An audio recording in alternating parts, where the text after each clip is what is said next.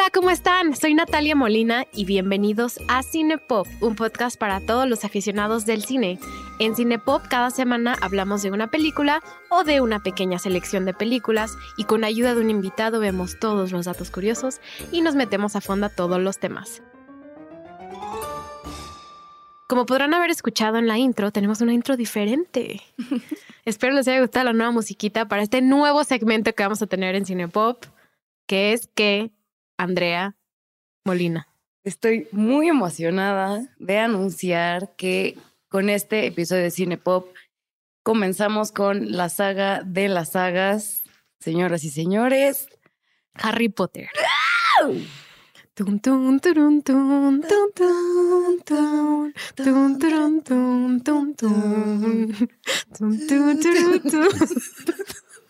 No es por presumir, pero traigo mi capa de Harry Potter de Gryffindor. Natalia, ha llegado el momento, nuestro momento de brillar. O sea, eres Gryffindor.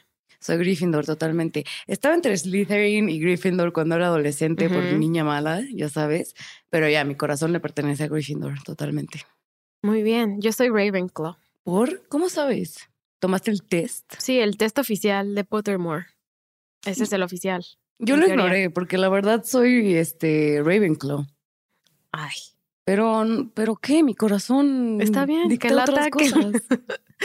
eres muy valiente y por eso estás en Gryffindor. Exacto, y me atrevo a desafiar la ley. Pues muy bien, pues como ya escucharon en esta intro, mi invitada de hoy es Sandra Molina, mi hermana. Hola. Ya seguro la conocen, ha estado en muchos episodios de Cine Pop, eh, pero pues si no la han escuchado, escuchen más recientemente de Hangover, escuchen La Aldea, que La Aldea estuvo muy buena. Ese episodio no le fue bien, pero Porque es una película muy menospreciada, Sí. lo cual decimos en ese Exacto, podcast. entonces los invito a escucharlo porque hablamos de la importancia de la aldea de. Night Shyamalan y, y creo que el podcast estuvo muy, muy padre.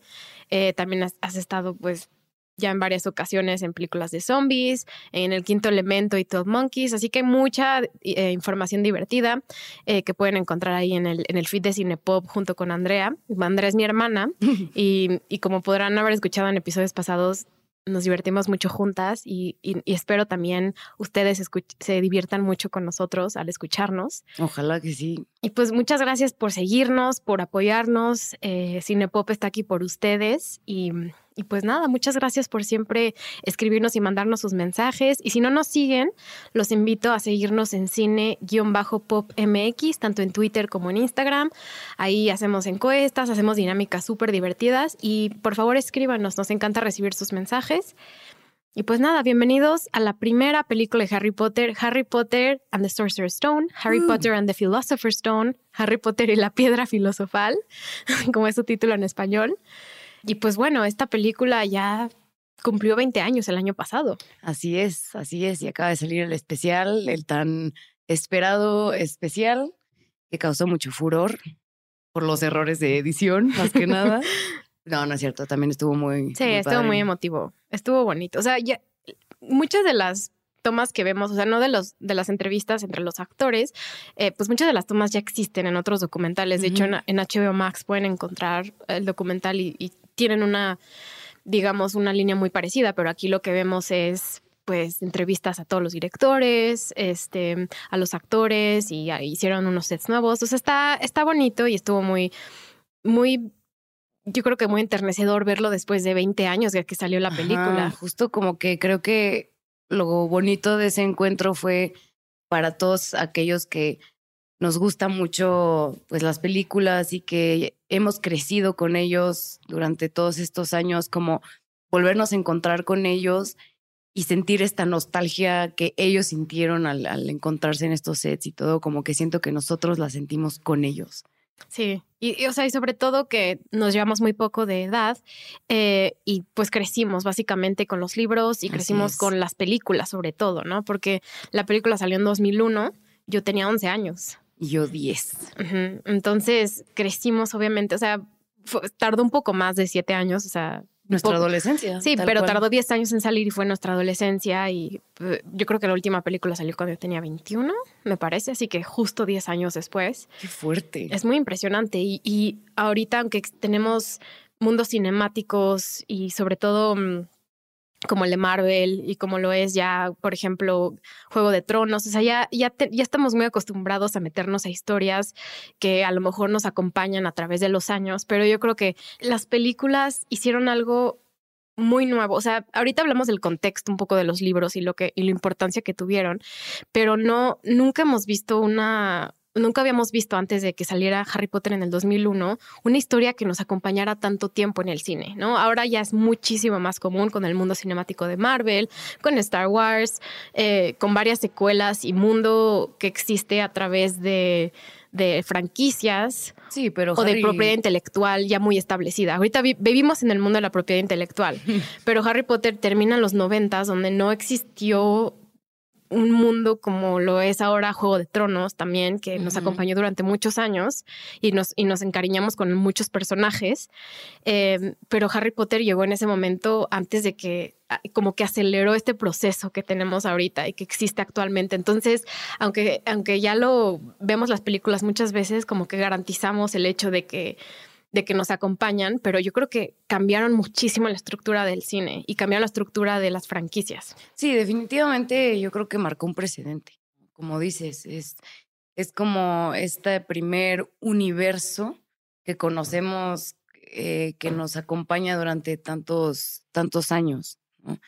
Y mm, definitivamente creo que a muchos de nosotros nos cambió la vida tal cual. O sea, sé que es un statement súper fuerte, pero nos cambió la vida, así como muchos, quizás muchos jóvenes, así, dirán que a lo mejor Juego de Tronos les cambió la vida, o este, los Juegos del Hambre, también quizás, ¿no? Otro universo por ahí. Sí, Twilight. O sea, esas películas vienen después de Harry Potter. Eh, bastantes años después o en medio de, del hecho, pero Harry Potter empieza en 2001 y también en ese mismo año empieza... Em, también Lord of the Rings, El Señor de los Anillos, ¿no? Entonces también va muy a la par y aunque El Señor de los Anillos también eh, está basado en un libro y tiene una historia muy importante y una carga muy importante histórica, eh, yo creo que aún así no ha tocado la vida de tantas personas como lo ha hecho Harry Potter. Así como nosotros leímos los libros en los noventas, finales de los noventas y los dos miles, eh, la gente ahorita lo está empezando a agarrar otra vez, o sea, hay generaciones nuevas y nuevas y todos los niños, o sea, de todas las edades, les puedo asegurar que tienen al menos una copia de Harry Potter, a lo mejor, y la, y la primera, Piedra Filosofal, o sea, yo creo que es, de los libros más vendidos jamás, este, y de hecho tengo el dato, que es el Harry Potter y la Piedra Filosofal, es el segundo libro jamás vendido, con 120 millones de copias. Después de la Biblia, ¿no? No, después. ya algo así leí. No. no, el primer libro con más copias vendidas es A Tale of Two Cities de ah, Charles Dickens. Ah, no es la Biblia. No. no, o sea, no, no, no sé por qué no está, no, a lo mejor está considerada como otro tipo de literatura y por eso no está en estas listas. Pero es un bestseller, definitivamente.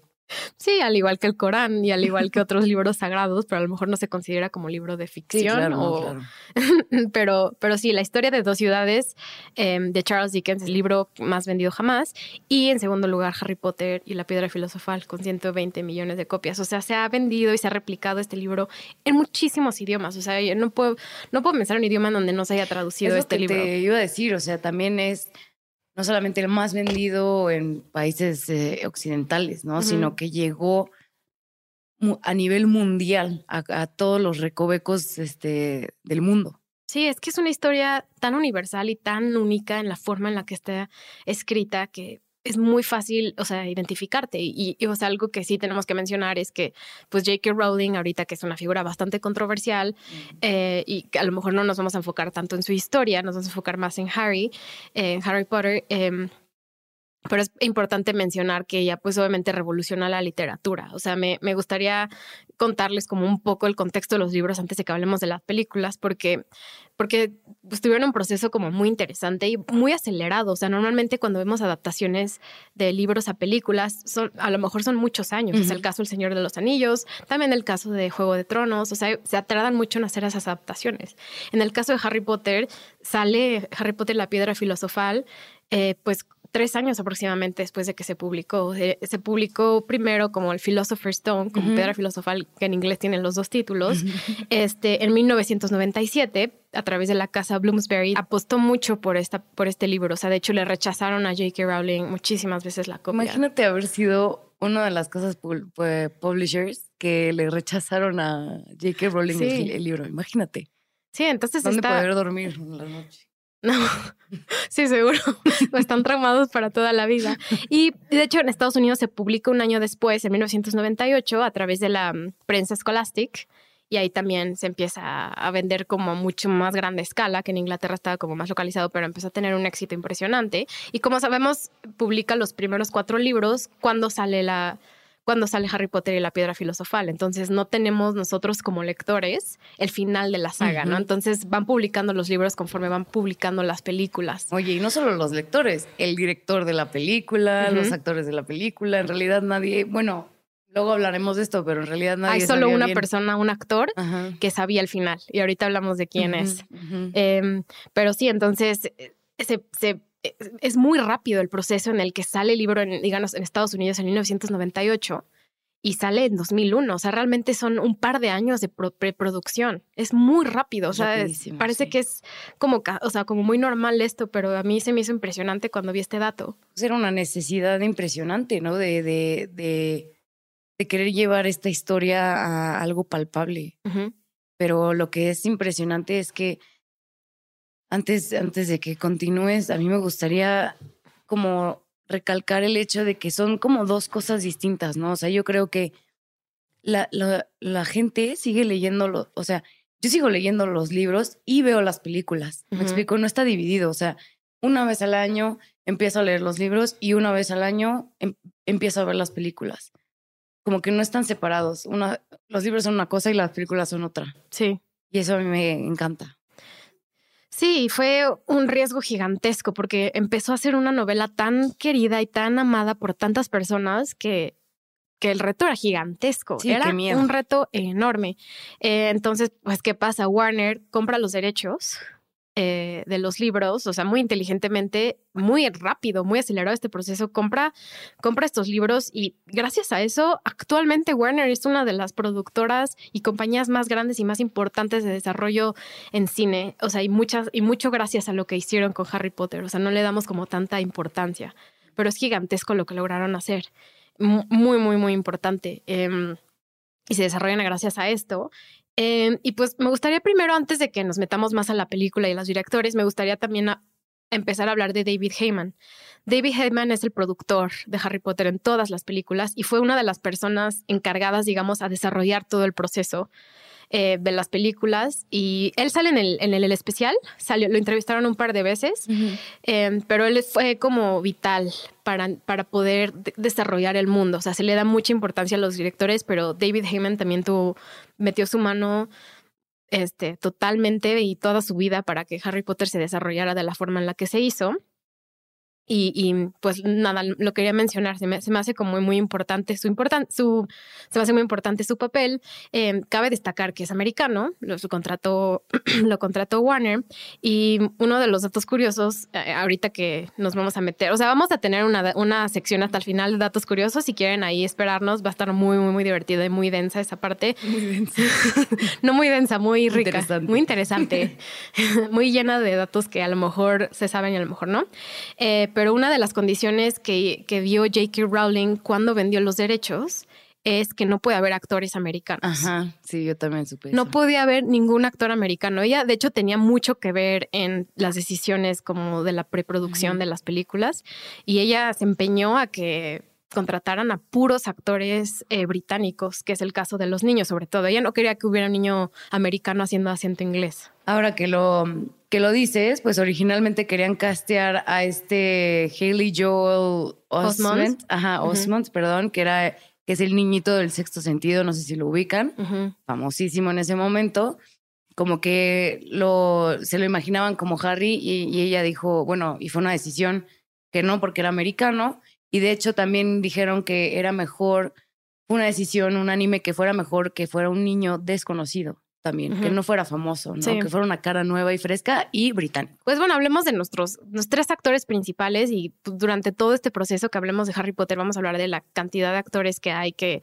nos marcaron el corazón, nos marcaron el alma y Para nos- siempre. Para siempre. Gracias por existir.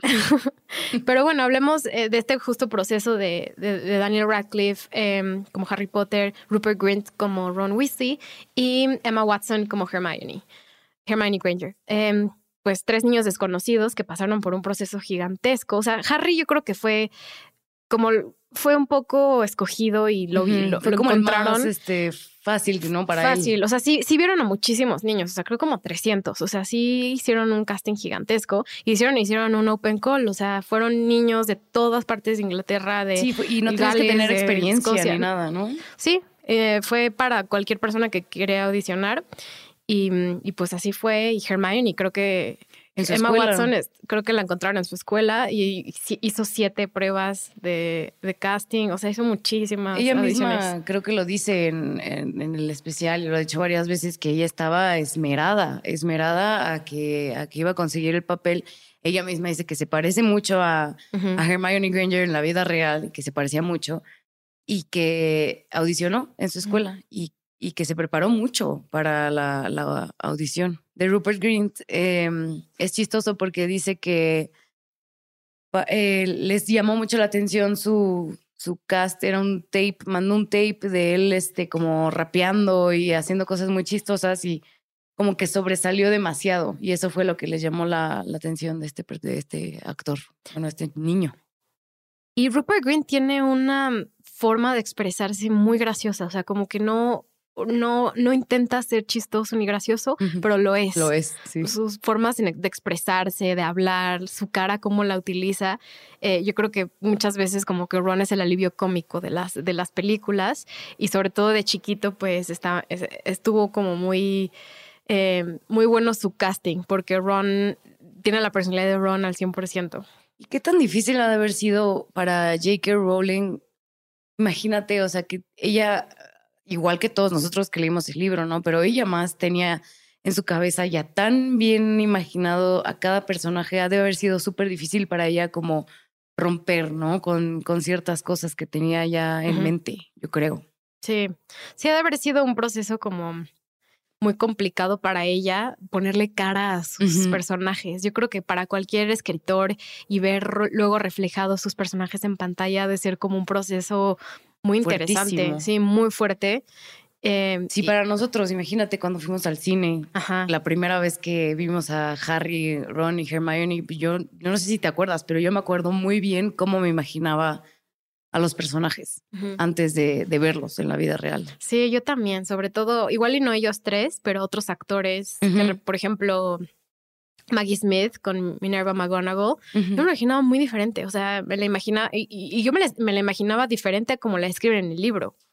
Sí. O sea, me la imaginaba pelirroja. O sea, yo hice una cosa en mi mente fuera de lo que le describía en el libro y pues obviamente termina siendo pues esta señora con el, pie re- el, el pelo recogido, como una edad mucho más avanzada. Entonces sí fue como muy interesante ver ese proceso. Pues hablemos de, quiero hablar del proceso de selección de directores. Eh, porque pues nuestro director de, para tanto La Piedra Filosofal y Cámara de los Secretos es Christopher Columbus. Eh, Christopher Columbus es, es- un director americano em, que ah, pues tiene mucha experiencia en, en trabajar con niños. Y eso fue uno de los procesos por los que lo seleccionaron. Pero mucho antes de que seleccionara a Chris Columbus, ¿a quién habían, a quién habían buscado para que dirigiera la película? Es que no lo están viendo, pero le estoy haciendo caras a mi hermana. de, yo sé, yo sé. Yo sé la respuesta. Este, bueno, a lo mejor estoy equivocada, pero a Steven Spielberg. Exacto. Eh, él estuvo a nada de, de, bueno, fue director, ¿no? O sea, lo habían seleccionado. Sí, estuvo de hecho cinco, entre cinco y seis meses desarrollando la historia. Qué loco. Estuvo bastante tiempo, pero al final no se sentía, yo creo que sentía mucha presión. Sí. Sentía no muchísima presión y no se salió. O sea, él de hecho estuvo los, esos seis meses trabajando con el, el que adapta el libro. Con Steve Clove se llama. Sí, Steve Clove, que no, nadie le da como suficiente. Sí, está cañón. Está- nadie habla de Steve Clove y lo que logró. Es el, el guionista, ¿no? Sí, el que adaptó el guion de Harry Potter. Nadie habla de Steve Clove. Pobrecito, o sea, creo que es la chamba más difícil. No manches. Es la chamba más difícil de Harry Potter. Y según yo adaptó todas menos las cinco. Me parece que las cinco no la adaptó. Con Ah, razón, no es cierto. es un broma, es la que Espérate nos que gusta. llegamos a la quinta película, espérate. Sí, perdón, spoiler. Eh, órale, sí, es, es muy menospreciado su trabajo y la verdad es que ha de haber sido una, una locura. Y todos le, le tiramos, ¿no? A ese pobre, porque es como, le faltó esto, Ajá. no metió lo otro, pues ¿cómo le va a hacer, pobrecito? Pobrecito. Sí, es, es, es un trabajo tan difícil poder editar un texto así, ¿no? Como alguien, un texto que todo mundo amamos y que todo mundo apreciamos y que cada momento de Harry Potter lo tenemos en nuestra mente, sobre todo si tenías 11 años y ibas a ver la película. Eh, pero pues hay que, no, la película no puede ser este, pues de cinco horas. Y Sí, esta película aún así es muy larga, creo que es como dos horas y veinte. Casi todas son muy largas. Eh, entonces, pues obviamente sí fue como muy complicado el proceso, pero nosotros sí le estamos eh, Dando su le reconocimiento. estamos dando su reconocimiento a Steve Kloves. Gracias, a Steve, Steve. Un aplauso. Un aplauso a él. Podemos poner aplausos ahí. Eh, pues bueno, regresando a Chris Columbus, a nuestro director, eh, pues más famosamente dirigió Mi pobre angelito, Home Alone, en 1990.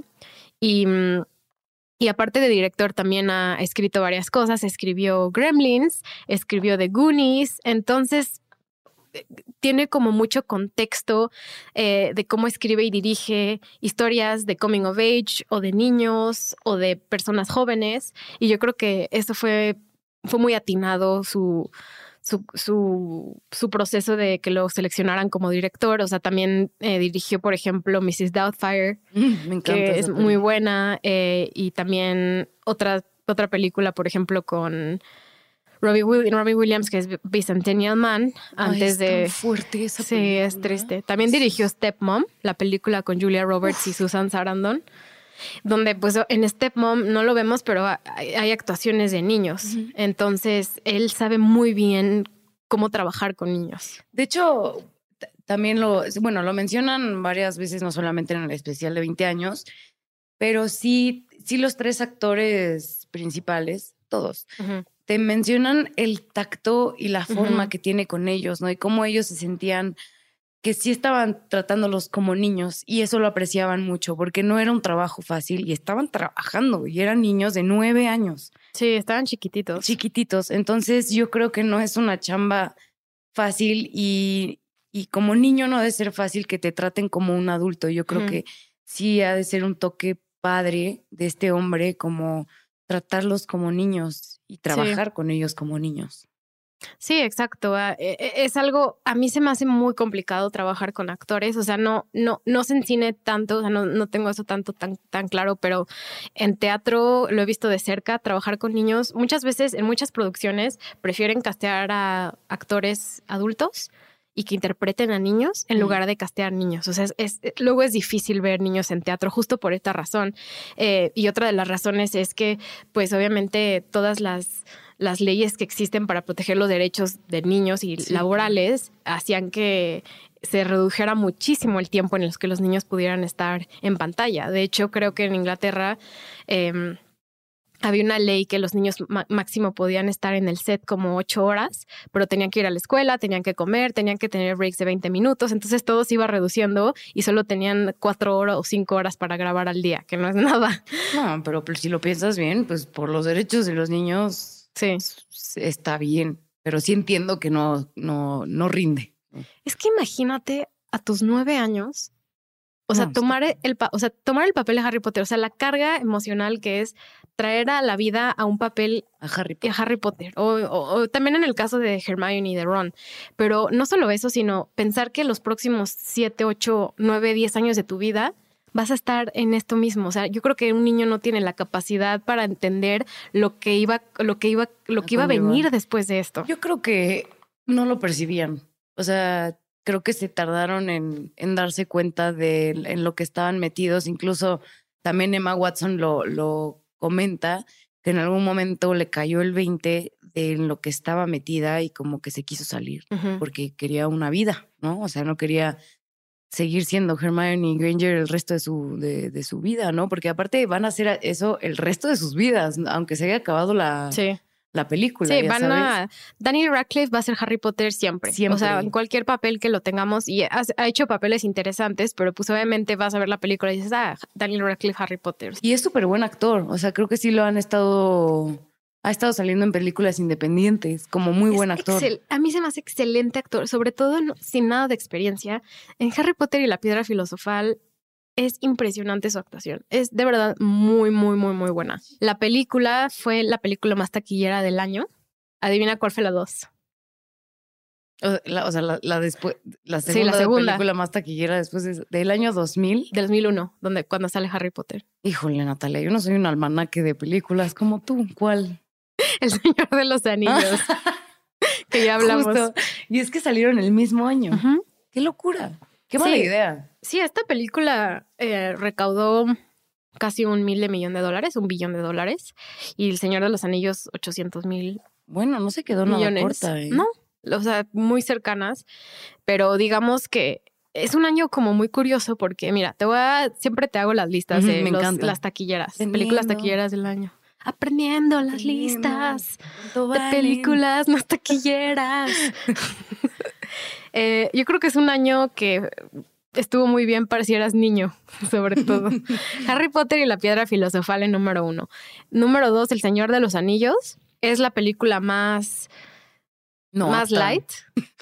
O sea, sí está bien traumante. O sea, yo me acuerdo me de haberla visto. Yo, yo fui a verla al cine y ¿La también me fuiste a quedé. ver al cine? Sí. A mí creo que no me dejaban entrar. Creo que todavía no, nos- no me acuerdo, pero sí la fui- ah, yo sí la fui a ver al cine y me quedé un poco traumada. La tercera película es Monster Inc. Ay, que, wow. que más recaudó, pero ya muchísimo más abajo de Harry Potter y El Señor de los Anillos. Recaudó medio, medio mil de millones, o sea, 528 millones de dólares. Es muchísimo.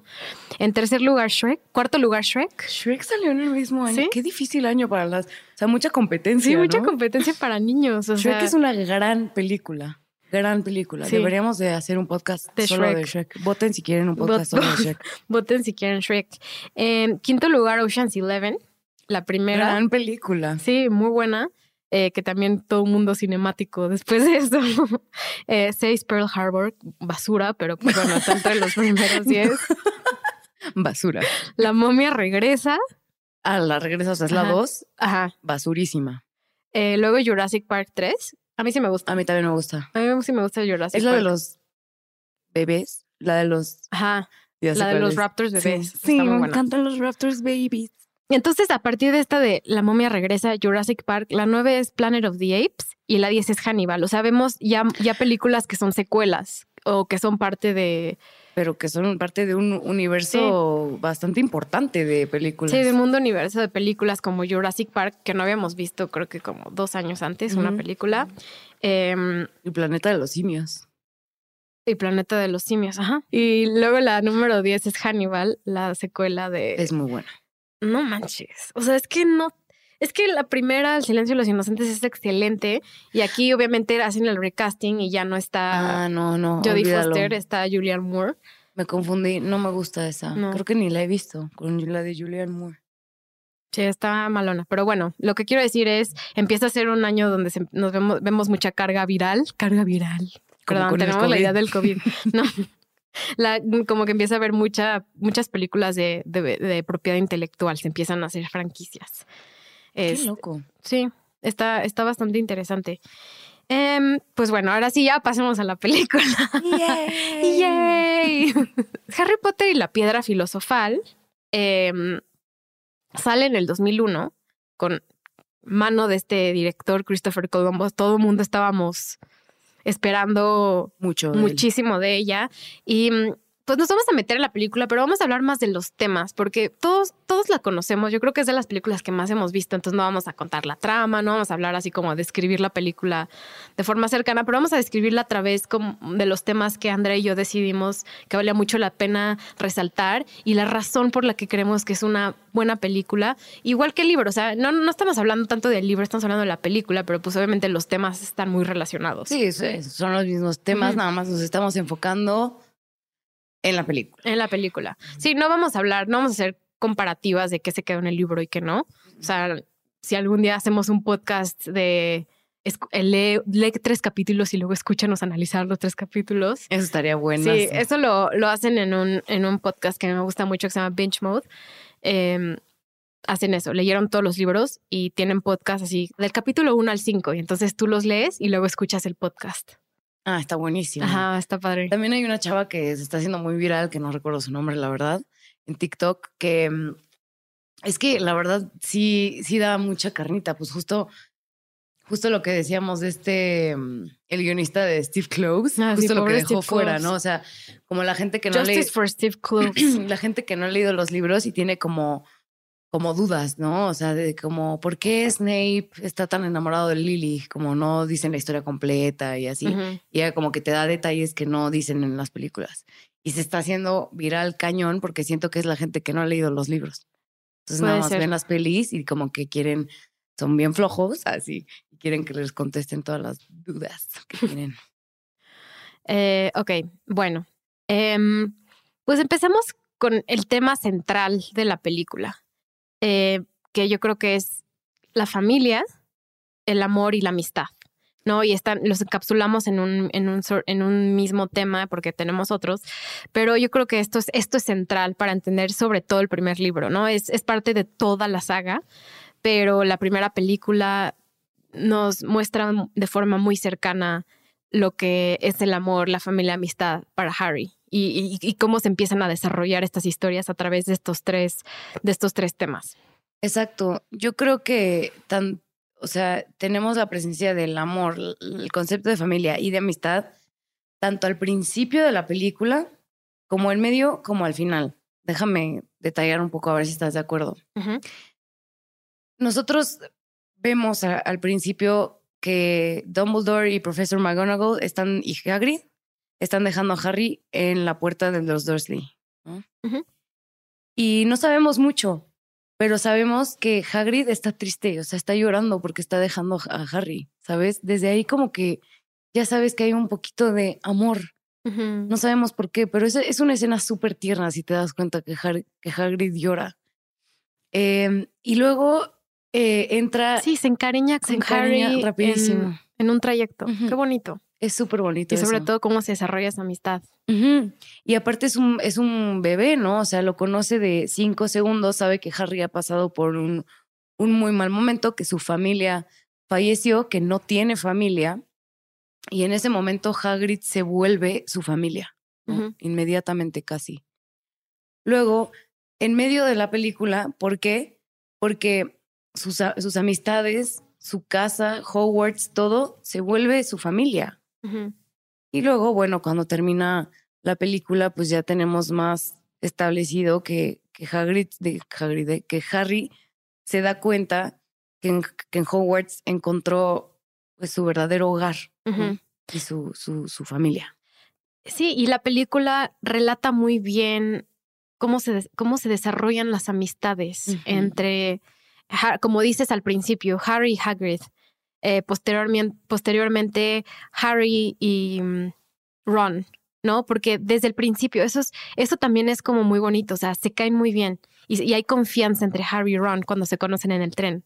Sí. Eh, eh, y, y pues y, vemos como este momento de que se conocen por primera vez y, también llega Hermione, a lo mejor se hace amiga de ellos después, pero vemos a los tres, a nuestros tres personajes al principio, ¿no? Nuestros tres personajes eh, conociéndose por primera vez. Y, yo creo que eso Christopher Columbus lo hizo bien. La primera parte del libro es muy apegada a... a- la primera parte de la película es muy apegada al libro, sobre todo por esto, por cómo empezamos a conocer a nuestros personajes.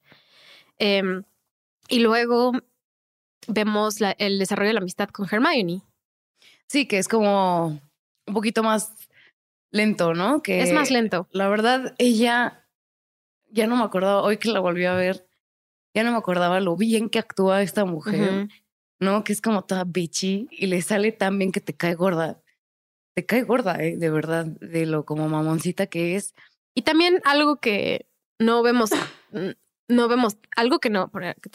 Algo que también vemos es el desarrollo no solo de la amistad entre Harry y Hagrid, pero también Ron, Hermione y Hagrid. Eh, y, y- y con los otros niños de la escuela, vemos que Harry defiende a Neville, aunque Neville no es como su amigo tan cercano, empieza a desarrollar amistad con él, empieza a desarrollar amistad con Seamus y con, y con otras personas en las siguientes películas. Sí, con, con todos los compañeros, ¿no? Que al final Con Seamus y Dean em, eh, los vemos a ellos como más en el fondo de la película, pero empieza a tener como conversaciones con él, son, es mucho más casual, pero ellos están presentes en todas las películas. A lo mejor no son nuestros personajes principales, pero salen en prácticamente todas. Sí, en todas. Y al final como que ya se les da el peso a los personajes que, se les debe de dar, ¿no? A unos más que a otros, pero sí. Y sabes con quién también empezamos a ver cómo se empieza a formar el vínculo muy, muy lentamente, pero se forma con Dumbledore. Exacto. Eh, porque desde, desde el principio pues vemos las miraditas pícaras que le echa, que le echa Dumbledore a, Harry, pero como poco a poco se va desarrollando esta familiaridad y esta relación de cariño, porque es mucho cariño que le tiene Dumbledore a Harry sin que Harry se dé cuenta. Eh, y todo empieza como con la... Le regala la capa de su papá, la Invisibility Cloak. Y siento que ese es como un acto, el primer acto como el gesto, el primer gesto de acercamiento que tiene Dumbledore con Harry, importante. Sí. Que no lo dice, no dice que es de parte de Dumbledore. Sí, sobre todo que en la primera película no tenemos el contexto de las reliquias de la muerte y de lo que significan. Esto va, tiene mucho más significado al final y también esto habla mucho sobre el proceso de J.K. Rowling de los primeros cuatro libros y luego los siguientes. Pero exacto, como dices, es, como un acto de cariño hacia Harry, un acercamiento hacia él en, las primeras, sobre todo dos películas, eh, como muy tenue y, muy inesperado, no inesperado, em, muy sutil y muy sutil. Y, eso, eh, Harry empieza a ver en, en, Dumbledore como una figura paterna, una figura de, no solo de amistad, pero también de familia. Empieza a relacionarse con él más allá de que sea el director de la escuela. ¿Sabes cuándo es muy simbólico esto con Dumbledore, como muy evidente? Cuando Harry descubre el espejo de mm, OSC, Ajá. Em, él ve a su familia, ¿no? O sea, Harry ve a su familia. ¿Y quién está al lado de él? Dumbledore. O sea, está como viendo a su familia y no se da cuenta que al que también está viendo es a Dumbledore. ¿Sí? Sí, o sea, está, está con él. Digamos que es como, para mí es algo simbólico, que también Dumbledore está ahí al lado de Harry, también es parte de su familia. Sí, esto, el espejo es súper importante para, como técnica narrativa de contar lo que, lo que quiere Harry, ¿no? Y lo que es para él la familia y lo que no tiene. Eh, y, con esto podemos pasar a nuestro segundo tema y también seguir, seguir, hablando del amor, familia y amistad, pero el segundo tema es poder y deseo. Y el, espejo por eso es súper importante, porque Harry, desde que vive con los Dursleys en, en la primera parte de la película y se va dando cuenta quién es y su verdadero ser, él obviamente tiene este deseo de algún día tener una familia y, los recuerdos que y los recuerdos que les da el espejo son recuerdos que no existen. Eh, entonces es, muy simbólico este espejo y, en, el libro yo creo que le dan un poquito más de importancia que en la película, pero en la película también juega como un papel importante como la estructura narrativa de la historia. Sí, ¿no? Y, no, y sobre todo al final, que también lo vemos. Ajá, es lo que, es lo que te iba a decir, porque al final ese espejo lo que detecta es el deseo del otro, pero ¿qué, ¿qué vas a hacer con ese, o sea, tu deseo, qué representa y qué significa? ¿No? Porque a Harry sí le da la piedra filosofal, pero a Voldemort no le va a dar la piedra filosofal porque sabe que Harry no va a hacer nada con la piedra filosofal y Voldemort sí. Entonces sabe las intenciones y qué vas a hacer con ese poder. ¿no? Entonces, Harry tiene un poder pero no, no haría lo mismo que Voldemort. Exacto, y eso es lo que distingue casi todas estas películas, que Harry muchas veces se compara con Voldemort y compara, tienen muchas similitudes y lo dicen muchas veces, ¿no? Tiene que también incluso hasta físicamente tiene muchas similitudes a Tom Riddle en este caso de Voldemort, ya no, adelantándonos un poquito más a la historia. Pero yo creo que eh, entender el poder y el deseo conjunto eh, nos ayuda a, hacer como un panorama de lo que va a pasar en la siguiente parte de las películas y de la historia, ¿no? Y por eso yo creo que la película, la primera es es muy poco apreciada por lo que es. O sea, yo creo que Christopher Columbus hizo, aparte de los aspectos técnicos que ahorita al final hablamos de ellos cuando hablemos de datos curiosos, em, logró logró transmitirnos todos los temas de Harry Potter y cómo se fueron replicando con las siguientes películas. Entonces yo creo que es una calidad, una cualidad gigantesca que, que haya logrado hacerlo eso. Y eso que J.K. Rowling nunca le dijo cómo iban a acabar los libros. No, no. Él nunca se enteró. Eso está cañón, porque aparte yo creo que si hubiera hecho un mal trabajo, en las siguientes entregas otros directores hubieran cambiado un poco ciertas cosas, me explico, pero no, o sea, marcó muy bien, el, el presidente lo hizo muy, muy bien. Entonces, la historia pudo seguir de una forma, sí, o sea, obviamente vemos diferencias entre un director y otro, pero nunca cambia en esencia lo que es. Y yo creo que eso fue lo que logró Christopher Columbus. Christopher, sí. sí. Christopher Columbus lo logró muy bien, o sea. Y Steve Kloves, que siempre se nos olvida. Y Steve Kloves. La adaptación. Lograron como abrir, eh, el mundo de Harry Potter y dejarlo abierto, ¿no? Para que lo pudiera continuar quien, quien quisiera. Sí. Y pues con esto pasamos a nuestro tercer tema, que es el tema de humildad y sacrificio. Porque Harry, eh, por el tipo de vida que tuvo de chiquito y toda su niñez, se, es alguien muy humilde. Y por eso es la razón que Dumbledore lo deja en casa de sus tíos, porque él es famoso desde que nace, es el niño que sobrevive. Entonces, esa carga gigantesca que él tiene, que sobrevivió a, un hechizo de Dumbledore que no lo mató, eh, gracias a un sacrificio. Gracias a un sacrificio de su madre, eh, van completamente de la mano humildad y sacrificio y por eso Harry es tan humilde. Él no creció en la fama, no creció en el dinero, no creció en nada. Eh, entonces también, aunque los Dursley lo trataban mal, él pues obviamente tiene este antecedente de, de, ser muy humilde. ¿Tú crees que si Harry hubiera crecido en el mundo mágico sabiendo quién era él, hubiera sido tipo un mini Malfoy? Hubiera sido un mini Malfoy, completamente. Sí. Sí. Y Dumbledore sabía esto, o sea, por eso lo dejó con sus tíos. Y por eso cada verano lo dejaba con sus tíos.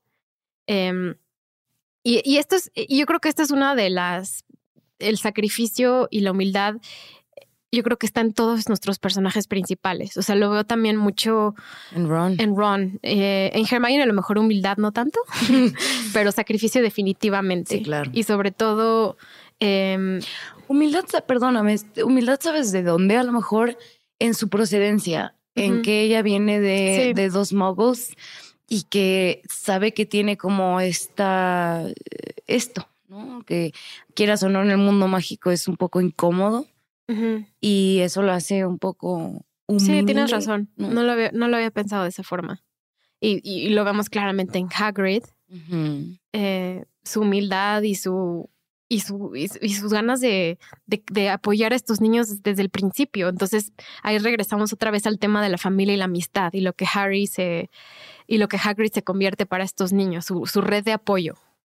También sabes em, que luego como que siento que se le pierde y regresa en las, en las siete películas a, a la profesora McGonagall, pues ella, le rega ella lo hace Seeker de, del equipo de, de Quidditch y además le regala la Nimbus 2000 sabiendo que pues It's the Nimbus 2000. wow, it's, the Nimbus 2000. It's, the fastest room in the world. este, ella le, le regala la, la escoba sabiendo que, pues que Harry tiene lana, ¿no? Y no poquita. No. No, poquita lana. No, vemos, eh, nos introducen al, al, mágico mundo de Gringotts eh, y Diagon Alley y vemos la fortuna de Harry y él no sabía que lo tenía. Entonces, es, esta es parte como de esta humildad que él tiene, ¿no? Sin saber que... Sí, y, y eso es lo que me gusta de que esta mujer, McGonagall, le regale la Nimbus 2000, ¿no? Como como un símbolo de apoyo hacia él. Pasemos al cuarto, al cuarto tema que tenemos que es magia y pertenencia. Em, este de pertenencia tiene mucho que ver con amor, familia y amistad, pero yo creo que es sumamente importante para entender a Harry como persona, el poder pertenecer. Eh, nuestra película empieza en un momento donde él no se siente pertenecido. En el momento en el que él se da cuenta lo que Harry, lo que Hagrid le dice, yo creo que el mismo Harry empieza a sentirse más cómodo en sí mismo, como que una parte de él sabe que lo que Hagrid está diciendo es verdad. Totalmente. Y se siente, o sea, un señor gigante con, una, con un paraguas rosa que le da un pastel. O sea, imagínate, en su vida le habían dado un pastel. Entonces, él Hagrid le está, le está ofreciendo cariño, el cariño que, que ya mencionaste del principio, pero también le está, le está enseñando su mundo que él le hace sentido. Su familia. ajá, le hace sentido lo que Hagrid le está diciendo. Sí, aparte, em, creo que en la película como que les falta transmitirlo un poquito más porque em, Harry durante toda su vida crece como sintiéndose raro, ¿no? O sea, no solamente porque su familia lo hace sentir que no pertenece, bueno, los, los Dursley lo hacen sentir... Ajá, lo hacen sentir que no pertenece, pero él mismo, o sea, lo de la serpiente que le dice, thanks, no es lo único raro que le pasa a Harry, sino varias cosas le van pasando durante toda su su niñez y va creciendo. Entonces, en el momento en que Harry le dice que es un mago, aunque él no sepa bien ni siquiera como lo que es ser un mago, como que todo se le acomoda. Y en ese momento Harry empieza a pertenecer a un lugar. No sabemos bien dónde ni cómo, pero pertenece. Pero pertenece. Exacto, entonces por eso magia y pertenencia vienen juntos. Él, la magia es una forma que él ha entendido que él es raro, eh, toda su niñez, como dices, hubo acontecimientos en los que él sabía que algo raro pasaba. Entonces la magia y la pertenencia vienen juntos. Él se siente que es parte de este mundo mágico sin, sin realmente saberlo. Y, y, esto lo vemos muchas veces durante la película, el descubrimiento hacia la magia que él tiene. Y nosotros como espectadores lo vemos en, digamos, nos introducen a todas las clases, ¿no? Vemos eh, cuando levantan la varita, eh, cuando levantan la pluma de Wingardium Leviosa, vemos como los pequeños cosas que puedes hacer como mago. Entonces, no solo Harry está entrando al mundo de la magia, sino nosotros como la audiencia viendo la película, nosotros también vamos como poco a poco metiéndonos en este, en este mundo, ¿no? Entonces, no solo Harry empieza a pertenecer, pero nosotros también como como espectadores. totalmente. Y aparte algo también que me fijé ahora que la vi, te van introduciendo a la especie de magos que son tanto Harry como Hermione y Ron. Porque los tres, durante todos los libros y toda la historia, se van desarrollando como tres magos súper poderosos. O sea, y desde el principio sabemos que Harry, por haber derrotado a. por haber, haber sido el boy who lived. El niño que sobrevivió. Y, derrotó a Voldemort, ya por ende es de los magos más em, poderosos, ¿no? Que, que hay. Pero aún así, si te fijas en la película, como que la primera que hace magia exitosamente así muy cañón, pues e-, es, Hermione. Pero me estuve fijando cuando es lo del troll, que, que, que este, el profesor Quirrell lo deja entrar en Halloween y, y que de hecho hablan de esa fecha del 31 de, de octubre, de, octubre, perdón, como la fecha en la que se constituye la amistad de Ron, Hermione y, Harry. Em, ahí es donde, de hecho, Ron eh, lanza su primer eh, encantamiento con la varita mágica, que es en Wingardium Leviosa. Es Leviosa, eh, no, Leviosa. Es Leviosa, no Leviosa. Pero esto lo aprende gracias a Hermione. O sea, y, y como que ahí nos introducen a este trío de magos que bajo sus propias eh, reglas, porque aparte todo lo hacen desafiando las reglas de la escuela, que nada más les pone trabas y así de no, no hagan nada, ellos solitos se van desarrollando como magos súper poderosos y empiezan a ellos mismos tener su propio mundo donde pertenecen los tres con su magia, ¿no? Y, luego ya más adelante en las películas los vemos como estos tres magos súper bien constituidos y súper poderosos. Sí, y poderosos a sus diferentes formas. Y, en, y lo vemos sobre todo al final, en la secuencia del final. Vemos las cualidades de cada uno. Eh, vemos lo valiente que es Ron. Me encanta la escena del ajedrez. Y no le hacen tanta referencia que Ron sea Gryffindor, pero Ron es súper Gryffindor. Es súper Gryffindor. Es súper Gryffindor. Entonces, em, esto me encanta. O sea, aunque no, no, le hacen, no, no aluden a, Ron y al poder que de Gryffindor, sino más con Harry y lo que él decida, lo que quiere hacer a través de la casa en la que está. Em, lo vemos con Ron en este juego de ajedrez lo que, lo que él está dispuesto a sacrificar, ¿no? Y, y, es, es, lo que ellos creen, que en este caso creen que Snape se va a robar la piedra filosofal, em, que no es el caso, pero lo que están dispuestos a sacrificar, eh, no solo por Harry, sino por, la escuela. Por la escuela. ¿no? Y, sí, que es su casa, o sea, es su familia, es su amor, es sus amistades, o sea, todo está en la escuela. Es cierto, y qué bonito, porque incluso a Neville, al pobre de Neville, este, digamos que por amor al arte desafían las reglas de la escuela, eh, petrificutan a, a este Neville, todo para, para que no toquen la preciada Sorcerer Stone de, de Dumbledore, ¿no? en, en, en, Hogwarts. Y estas tres pruebas, bueno, estas tres niveles que tienen que pasar, a mí se me hacen mi parte favorita de la, de la película, porque como tú dices, es como te describen la personalidad de cada uno de, de ellos y los ponen a prueba como a su forma, ¿no? De, de, de cada quien. Y se me hace una, una forma muy linda de mm, eso, de, de, darles enseñarnos cada, cómo es cada personaje. Ajá, y de darles un poquito su protagonismo, ¿no? Porque pues obviamente siempre Harry es el protagonista. Y desde, el primera, desde la primera película, pues no, nos damos cuenta de que Harry no es nada sin sus dos amigos y él lo sabe. Él lo sabe, en alguna película se le olvida pero lo sabe. Sí, y a lo mejor en esta última prueba que en el libro salen lo de las pociones, pero aquí no, eh, no sale como tanto la parte de Hermione y Hermione le hace más referencia como en otras partes, ¿no? Ella es la que investiga, la que, la que se da cuenta de Nicolas Flamel, que es el, el dueño de la piedra filosofal, la que están protegiendo, se da cuenta de que Fluffy tiene esa puertita que está abajo. se da cuenta de todo. Hermione es la más astuta. Y si no han escuchado nuestro programa de nuestra top 5 heroínas, les recomiendo que lo escuchen. Eh, lo hicimos con Filmsteria, ese podcast, y hablamos también mucho de Hermione eh, y, de cómo eh, es una heroína intelectual, no es una heroína que tiene superpoderes o superfuerza, sino alguien que le gira muchísimo la, la, cabeza y con, y con ella logran pues también derrotar a, derrotar a, digamos, los poderes malignos, tanto de esta película como en las otras. Totalmente. Pues si quieres, vamos a contar un poco más de la película, pero pasando más a, a los aspectos detrás de cámaras. Eh, porque em, es una película que tiene como muchos pequeños detalles que a lo mejor no nos damos cuenta o no nos dimos cuenta en el momento en el que salió. Pero pues empecemos con eso, ¿no? Em, ¿Quieres hablar de los efectos?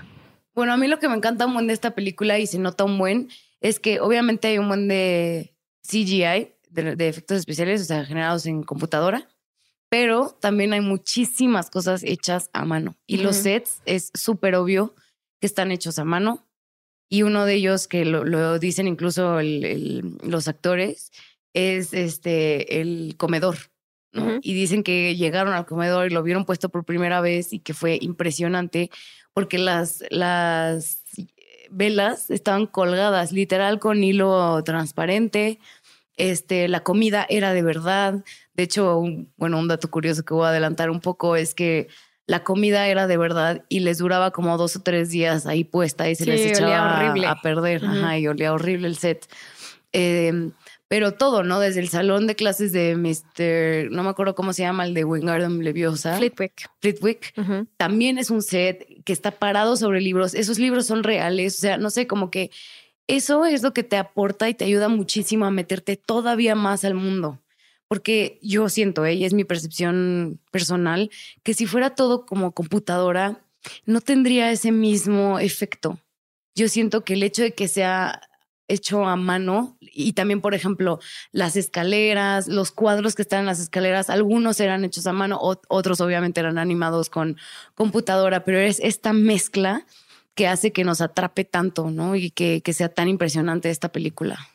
Exacto, tiene muchísimos efectos prácticos y de verdad comparen la primera película como por ejemplo la cuarta, la, quinta, sobre todo, y, y la sexta, sobre yo creo que entre la quinta y la sexta, donde sí tenemos, eh, construyeron los sets y están muy bien hechos, pero no usan la misma cantidad de efectos prácticos como lo, como lo hicieron aquí. Si se fijan en películas posteriores, las velas son completamente hechas por computadora. Correcto. Y en la primera, eh, pues Christopher Columbus dijo, yo quiero efectos prácticos, porque si no, este mundo no va, no va a parecer de verdad, va a parecer súper falso y de por sí es un mundo, es un mundo eh, pues de fantasía. Eh, entonces, muchas de las cosas que vemos son efectos, pues eso, eh, prácticos que tardaron muchísimo tiempo en hacer. Y, y, y, lo de las velas a mí me impresionó muchísimo, ni lo había pensado. Y, de verdad se ve muchísimo la diferencia. Fíjense bien. Eh, otra escena de efectos prácticos es la del troll, justamente. O sea, el troll sí está, sí está fabricado obviamente por computadora. Está bien hecho, ¿eh? Pero está muy bien hecho para hacer 2001. Eh, pero todo, cómo se rompen los baños, cómo el troll con su mazo rompe los baños donde está Hermione y todo eso, pues lo, lo rompieron. Lo rompieron. También en la escena del final, cuando vemos que Harry se enfrenta con Quirrell, que Dumbledore, que perdón, Voldemort está en su cabeza, eh, vemos que está el lugar está lleno de fuego. El fuego estaba ahí. Es real. Es real. O sea, en otras películas lo podríamos ver muy fácilmente hecho a computadora, pero aquí de verdad prendieron, prendieron eso. Y, algo que también me sorprendió mucho fue las locaciones. En las, en las posteriores películas, em, cada vez vemos menos eh, lugares donde se haya filmado la película. Casi todo está hecho por computadora. Em, sobre todo me, me, dio mucha pena darme cuenta que en la 3 casi todo es un set. Híjole. Eh, pero aquí vemos muchas ubicaciones y fueron a castillos por todas partes del Reino Unido, a Escocia, a Inglaterra. De hecho, hay un mapa interactivo que te enseña dónde ah, están todas las Exacto, puedes ver ese mapa interactivo. Y, por ejemplo, hay, un, hay una escena donde Harry está con, con Hedwig y está en, su, está en su brazo y está toda la nieve. Ese era un lugar verdadero, era un castillo. Eh, entonces, pues obviamente fue un reto, fue un reto sostener eso en las siguientes películas porque nos enfocamos más en la historia, pero aquí nos introducen como al mundo, ¿no? Y, por ejemplo, el castillo. Eh, me impresiona mucho el castillo, cómo está todo súper planeado. O sea, ahorita vemos una foto de Hogwarts a lo mejor de lo puedes encontrar en Google y pones Hogwarts, ya sabes cuál es, pero imagínate lo difícil que fue haber planeado cómo construir un castillo. O sea, tienes que construir un pues, castillo falso. Obviamente está hecho por computadora y con algunas partes que construyeron verdaderas. Pero tú imagínate que te digan, imagínate, eh, eh, tienes que construir un castillo imaginario. De hecho, tengo un dato curioso. Está bien padre que el diseñador del, bueno, del set, Stuart Craig, le pidió a J.K. Rowling que le hiciera un, este, un plano de cómo ella se imaginaba Hogwarts. Y que en, eso, esto fue en 1900, o sea, antes de que saliera la, la, película y que empezaron a planearla. Y ella hizo un, en minutos, hizo un plano, así un dibujo de todo Hogwarts. Y dicen que hasta la fecha, bueno, que hasta la última película usaron ese plano para hacer varios lugares del castillo. Wow, qué interesante. qué padre, ¿no? Sí, también eh, me gustaría mencionar a Stuart Craig. Eh, Stuart Craig hizo un excelente trabajo como diseño de, hizo el diseño de producción de Harry Potter. Eh, me parece que lo hizo como en en esta, en la cuarta y en la siete, parte uno y parte dos. Y lo nominaron, de hecho, a un premio de la Academia. Con eh, razón. no ganó y nunca ganó por Harry Potter. Ganó, por ejemplo, un año anterior con El paciente inglés, pero nunca ganó por Harry Potter. Muy y, y, lo cual yo creo que estaba muy merecido que, que ojalá hubiera ganado por la primera película, sobre todo. A mí se me hizo muy impresionante. Y, y pues nada, quería también un eh, aplauso. Un aplauso a, a, su gran trabajo. Un aplauso. Y algo que yo quería mencionar antes de que pasemos al siguiente punto, esto también de hacer tan real la, el set, los sets.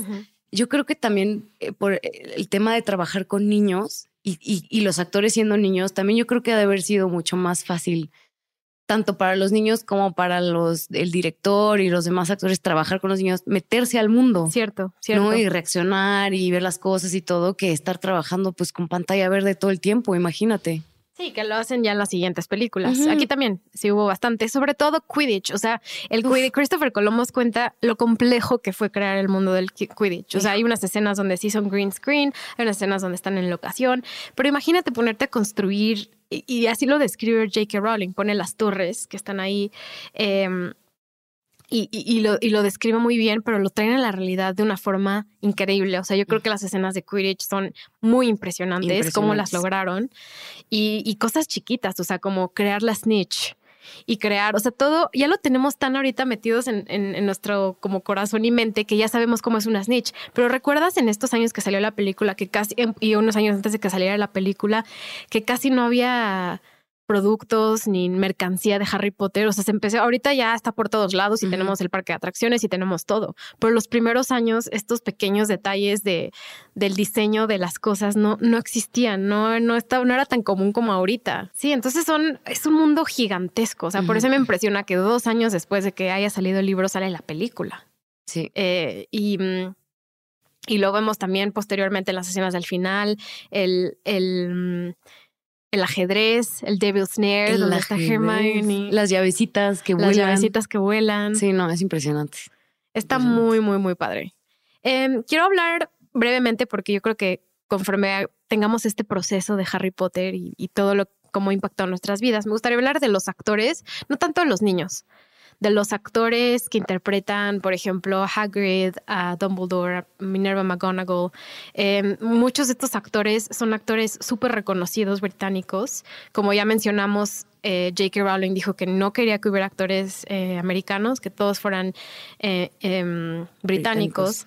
Em, y pues, por ejemplo, son actores no solo reconocidos por cine, sino también por teatro. y, también es, creo que es importante que mencionemos la importancia que tiene también el teatro y la actuación en, el Reino Unido. Ah, nosotros pensamos mucho en la actuación como en términos de celebridades, ¿no? La tal celebridad sale en tal película y más como en cultura popular. Pero en el Reino Unido y, y, y, en Europa yo creo que es mucho más reconocido el trabajo que tienen los actores y la preparación que tienen. Muchos de estos este, actores son expertos en Shakespeare, en literatura, en teatro, se saben muchísimas cosas y, muchos de ellos tenían una carrera gigantesca antes de esto, o sea, no solo nominados a premios de la academia, pero también una carrera larguísima en teatro. En teatro. Eh, como es el, es el caso, por ejemplo, de de Professor McGonagall, que es em, Minerva. Minerva McGonagall, que es Maggie, Smith. Dame Maggie Smith, porque ya la nombraron Dame. Em, y, y, lo que, y lo que involucró tener estos actores y lo que, y lo que los niños tenían que hacer con ellos sin conocerlos. Entonces es como muy interesante esta interacción. Y, y, pues los vemos y, los, y se replica esto en las siguientes películas. Vemos actores muy reconocidos, ¿no? Em, el, el, papel de, por ejemplo, de Hagrid eh, lo quería interpretar Robbie Williams. Robin Williams dijo, lo haría gratis. Yo haría gratis este papel, porque es gringo, o sea, no, no, se puede. o sea, si hubiera estado padre un, un Hagrid eh, como Robin Williams, pero Robbie Coltrane, el actor, también un actor con una carrera inmensa, impresionante. Y yo creo que, no sé si a ti, pero yo me dieron ganas de llorar cuando lo entrevistaron ahorita en el especial, donde dice que Hagrid va a vivir con nosotros toda la vida. No voy a vivir, pero Hagrid sí, Hagrid siempre estará ahí. Uf. Es adorable, o sea, su actuación de verdad es impresionante. También, obviamente, mi favorito, la verdad, em, Alan Rickman como Severus Snape. Creo que, o sea, yo cuando me imaginaba a Snape, te lo juro, lo vi y es él. Y, y siento que a muchos nos pasó esto con este personaje en particular. O sea, lo, lo, supo, lo supo personificar de una forma tan cabrona. Y es un personaje del que nos enamoramos. Lo hizo tan bien porque lo hizo tan bien de Snape villano. Y nos enamoramos de él al final, como debimos de haberlo hecho, como cuenta la historia, ¿no? Entonces es un, es un personaje súper entrañable que la verdad descanse en paz porque creo que es un actor que, bueno, también sale en una de mis películas favoritas que es Love Actually en, bueno, en varias, ¿no? Pero la verdad es que es de mis actores favoritos también. Y creo que por lo que han dicho, también disfrutaron muchísimo trabajar con él, todos. Sí, al igual que, igual en, paz descanse Richard Harris como Dumbledore, eh, yo, uno de los actores irlandeses más conocidos a nivel mundial. Desafortunadamente murió antes de que empezaran a grabar la tercera película. Ay, sí. Pero a mí se me hacía un, es un Dumbledore increíble. Es un gran Dumbledore. Una gran actuación. Em, y, pues estas actuaciones yo creo que, y de estos actores con tanto renombre, agregaron mucho al valor de la película y agregaron a que estos niños inexpertos pudieran encontrar su camino. O sea, como yo creo que Daniel Radcliffe aprendió muchísimo de todos ellos. O sea, yo creo que él ha tenido ahorita una gran experiencia como actor y ha evolucionado como actor, gracias también a que ha, trabajado con los actores más famosos del mundo. Sí, ellos lo, dicen, ¿no? En, esta eh, edición especial 20 años. Lo increíble que de repente era darse cuenta que estaban en medio, porque cuando eran chiquitos como que no se daban cuenta, pero ya más grandes como que se encontraban en medio de una escena entre los mejores actores de- del mundo, ¿no? Y decían, esto es, esto es, esto es act- actuación, ¿no? Esto Sí. es actuar. Esto es actuar. Sí, this is acting, ¿no? Y, y sí, aprendieron de ellos, justo. Pues, ¿quieres pasar a los datos curiosos? Pasemos a los datos curiosos. ¿Quieres que empiece o tú empiezas? Empieza tú, a ver. A ver. Ok, Yo primero. ya dije varios de los míos. Sí, ya dijimos varios, pero aquí complementamos con los que nos faltaron porque hay muchos datos curiosos, muy divertidos. Vamos a empezar con. No hablamos tanto de Malfoy eh, y la importancia que tiene él. Is O sea, true? hablando de los. Is it true? No, ya pobres niños. Em, no hablamos de él con, con el tema del sacrificio y de la humildad que estábamos hablando en los temas principales, pero, pero pues creo que Malfoy es un. Es el, anti- es el antítesis de Harry en muchos sentidos al principio Al principio. eh, y va evolucionando su personaje a convertirse también como un villano complejo. Yo no diría como un villano como es el villano de la película, sino es un No. villano con, con muchas capas y muchas... Evoluciona muchísimo su personaje. Sí. Pero bueno, un dato curioso es que Tom Felton, el actor, eh, no había leído los libros. ¿En serio? Sí, antes cuando dice no, no había leído los libros. Yo tengo otra de Tom Felton, ya que estamos en él. Eh, él originalmente audicionó primero para el papel de Harry y también para el de Ron y lo rechazaron para los dos. Bueno, le dijeron que mejor Que mejor más. audicionara para Malfoy. Ajá. Tengo otro de él. También le pintaron el cabello, ¿no? Le pintaron, le, le pintaron el cabello creo que todo el tiempo que estaba. ¿De güero, pero Ajá. sí es güero, ¿no? O sea, sí es güero, pero acuérdate que en la primera película y la segunda. Sale súper güero. Sí, le, pintan, le, pintaron decoloraron el, pelo. Sí, se lo decoloraban muchísimo y creo que ya lo tiene súper lastimado. Otro dato curioso que, que explica mucho la situación de por qué Harry en los libros tiene los ojos verdes y en la película no. Se- de hecho, se había pensado desde el principio que le iban a poner pupilentes a Daniel Radcliffe y sí se los pusieron, pero se lastima muchísimo los ojos. O sea, no podía traer los lentes de contacto, le irritaba muchísimo. Entonces tomaron la lamentable decisión que tenía que quitárselos y por eso no tienen los ojos verdes, lo cual fue como un punto de controversia completo. ¿Te acuerdas? Todo uno como no tienen Sí. los ojos verdes. Sí, sí, sí, cierto. También pasó lo mismo con Hermione. Ah, sí. Le habían puesto prótesis en los dientes, creo, y no los aguantó. La porque qué bueno, imagínate echarte siete películas con prótesis en los No, dientes. sí. No, y la- eso, es, eso está bastante bien. Está muy apegado al libro, eh, cómo está descrita Hermione. Eh, que le tenían los dientes, la- los dientes largos, el pelo como ¿no? súper Chino. chino. ajá. Que de hecho en la primera sí lo intentan, que le, aparte es súper raro su pelo porque se lo ponen como con guaflera, ¿no? O sea, no, no son como chinos, es como guaflera, super 90s. Sí, el actor Richard Harris, que hablamos de él, que lamentablemente ya falleció, rechazó el papel de Dumbledore tres veces. Dijo que no, hasta que su nieta le dijo, si no tomas el papel de, el de Dumbledore, te voy a dejar de hablar toda la vida. Yo hubiera hecho exactamente lo mismo si fuera mi abuelo. O sea, le diría, please, sí, tienes que hacerlo por mí. Sí, la verdad, sí, sí, yo también tenía ese ese dato curioso. dato. Luego yo tengo uno que tú mencionaste al principio del podcast y no quería interrumpirte. Ah, ¿cuál es? El libro tiene dos nombres. Es Harry Potter and the Philosopher's Stone y En Harry Inglaterra, Potter en, en Reino en- Unido. en Reino así. Unido. Ajá. y en Estados Unidos es Harry Potter and the Sorcerer's Stone. ¿Y sabes por qué? Porque decían que los gringos no iban a entender el contexto del hazme Philosopher's Stone, Hazme ¿no? el favor, porque creían que iban a pensar que era algo filosófico y que no lo iban a comprar. O sea, ¿no crees que dice muchísimo de tu cultura? De tu propia cultura, como Sí. no, no vayan a pensar que es algo de filosofía y no lo van a comprar. Y entonces, algo que leí aquí es que no sé si la película la tuvieron que regrabar dos veces para decir Sorcerer's Todas las Stone. escenas donde hablaban de Philosopher's Sorcerer's Stone las grabaron Eso. dos veces. Está Y cañón. Imagínate hasta que, o sea, es que gringos me decepcionan a veces bastante. bastante, la verdad. Aunque hayan Rarísimo. sido los gringos quien tuvieron la idea de Wa- Warner comprar los derechos. Sí, de- no, de todas formas, es como, güey, ¿qué les pasa? O sea, ya vimos que no va a pasar eso. No hubiera pasado eso, no sé, como que innecesario, pero bueno. Innecesario.